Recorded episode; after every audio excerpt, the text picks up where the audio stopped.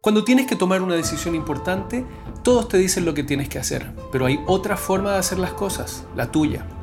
Soy Beto Cuevas y junto a Misiones de Rengo te invito a esta conversación con Cristian Riquelme, actor, conductor, que en lo mejor de su carrera decidió junto a su pareja seguir un sueño, hacer las maletas, vender todo y recorrer América desde Alaska a Punta Arenas.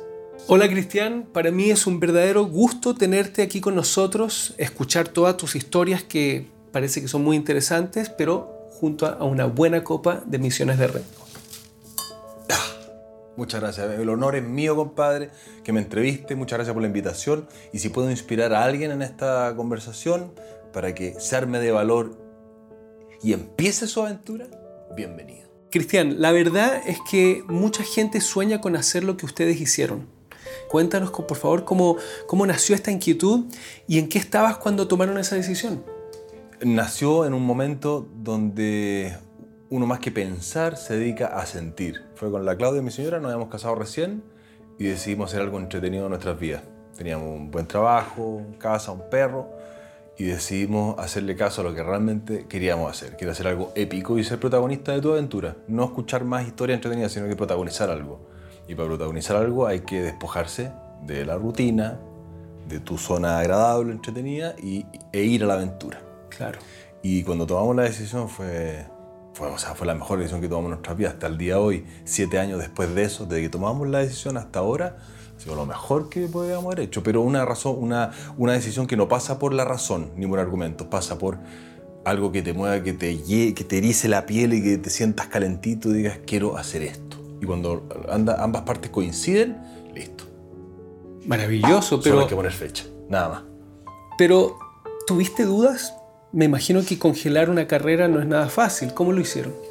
Dudas sí, siempre. Siempre todas estas, eh, estas decisiones como de tú me digas mañana, sabes que no sigo haciendo este programa porque mañana me voy, a las 8 de la mañana me voy a vivir a los Alpes suizos, porque quiero estudiar la roca eh, tal.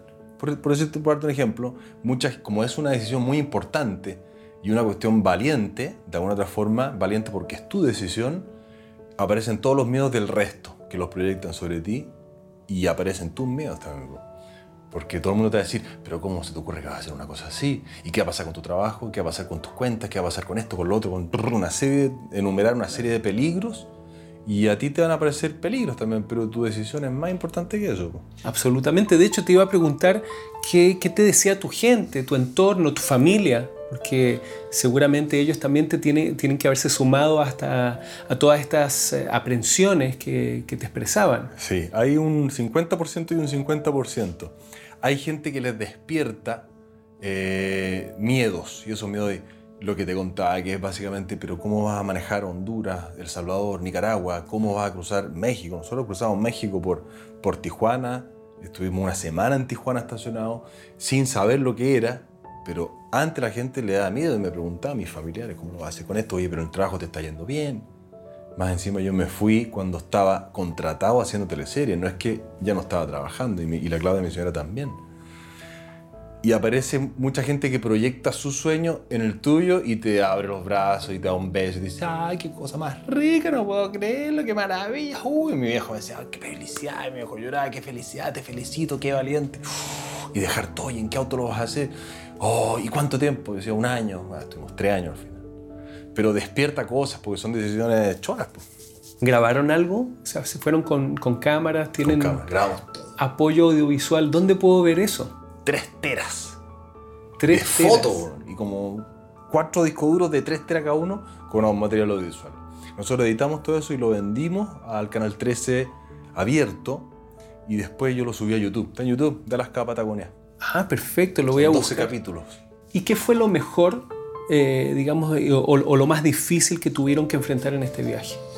A ver, lo mejor sin duda es darse cuenta que en este continente América completo, en general todo el mundo busca un poco lo mismo.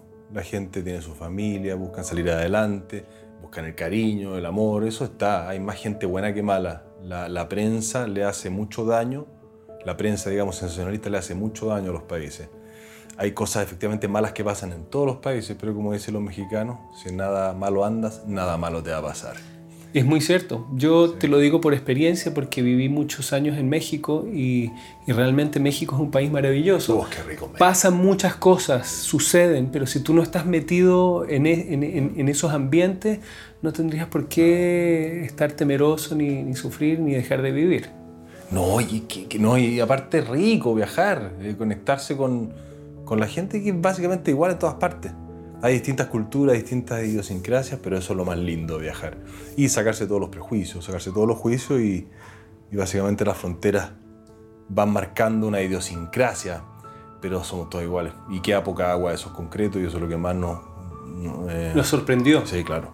O sea, a mí me costaba de me encon- era más fácil encontrar petróleo para llenar mi auto que agua para llenar mi estanque de agua fresca. Eso es concreto y es real, digamos. Eso lo viví. California, México, cierta parte de Centroamérica es más húmedo, pero después cuando uno entra a Perú hacia el sur también. Hay mucha sequía y hay, hay mucha falta. Y ahí te das cuenta también de la, eh, de la ceguera que tienen la- las grandes ciudades en cuanto a- al desperdicio de, Desperdicio de de agua. Hay mucho desperdicio de agua. Mucho. Sí, eso es real. Y lo peor del viaje fue volver, estacionar el auto, bajarse. Yo tenía una barba que ya era descontrolada de ordinaria, porque la barba grande, hay gente que la Era como, como Moisés, pero más oscura. No, pero Moisés era un caballero de Buckingham sacado de Inglaterra del 1050, ¿no? Lo mío era un, un oso de peluche para el lado con unos pelos gigantes largos, rubio. Porque como yo surfé toda la costa pacífico, tenía unas mechas rubias quemadas por el mar.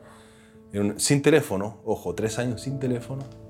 En un estado de Oye, eso, relajo eso sí que es libertad, ¿no? Absoluto. Yo a veces me pongo a pensar porque también estoy con el teléfono. De hecho, tengo como una tendinitis ahora. Al dedo. Por, por- claro, por agarrar el teléfono y, y me- y me puse a pensar el otro día, o sea, voy a tomar vacaciones del teléfono en algún momento dado. Necesito desprenderme de eso. Y eso en- me imagino que en este, en, en este, en este viaje fue como eh, salir del molde. Ustedes salieron del molde.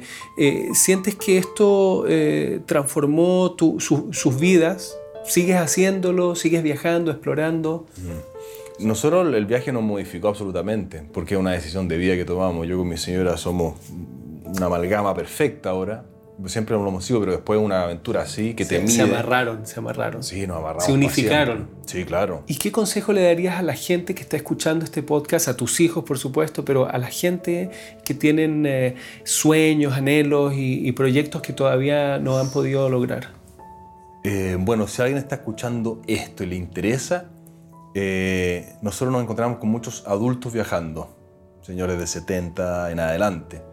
Y en ellos, ellos siempre nos decían, la vida es muy corta, tú te puedes morir mañana y tú no te quieres morir o estar en las últimas sin haberte mirado hacia adentro y decir, yo debería haber hecho esto.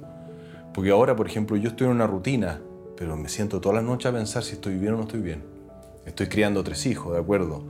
Pero yo quiero manejar de Hamburgo hasta Vladivostok con mis tres hijos, la clave también. Y no quiero que me coma la máquina porque es un sueño que quiero lograr. Claro. Y para lograr ese sueño, tengo que abandonar cosas. Pero siempre hay, hay como dice Demian de Germán Hesse, hay alguien dentro tuyo que lo sabe todo. Y ese tenés que escucharlo. Ese es el yo superior. Tuyo superior, tu Dios. eh, hay algo dentro tuyo que te está diciendo cosas constantemente, tenés que escucharlo. Ese puede ser la persona más sabia que puedes escuchar. Y ese generalmente es cuando estás tranquilo y algo te molesta y tú dices, no, esto es. Y para escuchar eso hay que ser, hay que ser valiente. ¿Y qué has tenido que abandonar en ¿Para todo este esto? proceso? Sí, para hacer esto, para, para, para llevar la vida como la estás llevando. ¿Qué, qué tienes que abandonar? Las comodidades. O sea, para hacer una cosa así, claro, la comodidad. Eh, el, el- el ego también, po. Que salirte un poco de, de- de que tú eres importante, tú eres nada, tú eres una pelusa microscópica que, que nadie está ni ahí con tu idea. Pero una vez que tú inspiras a- y lo haces, ya inspiraste a alguien. Entonces hay mucha gente que me comenta, oye, qué rico lo que hiciste, a mí me gustaría hacerlo. Pero es desprenderse de las comodidades y también no necesitamos tantas cosas. Nosotros salimos cargadísimos y volvemos con nada. Un short, un pantalón, dos poleras, un bototo y listo. Muchas gracias, Cristian. Eh, ese es el espíritu que compartimos con Misiones de Rengo. Estoy seguro que vas a seguir rompiéndola eh, en el programa, en tus diferentes roles eh, que, que tienes que hacer en telenovelas, en películas, en lo que sea. Pero básicamente eh, me, da mucho gusto haber podido conversar contigo porque veo que detrás del actor, de la personalidad de televisión, hay un ser humano de verdad, con los pies sobre la tierra. Así que muchas gracias. No, el gusto mío. Muchas gracias, padre. Nos despedimos junto a Cristian y Misiones de Rengo y te invitamos a seguir escuchando estos podcasts y compartirlos en las redes sociales para inspirar a otros. Misiones de Rengo, el poder de confiar en ti.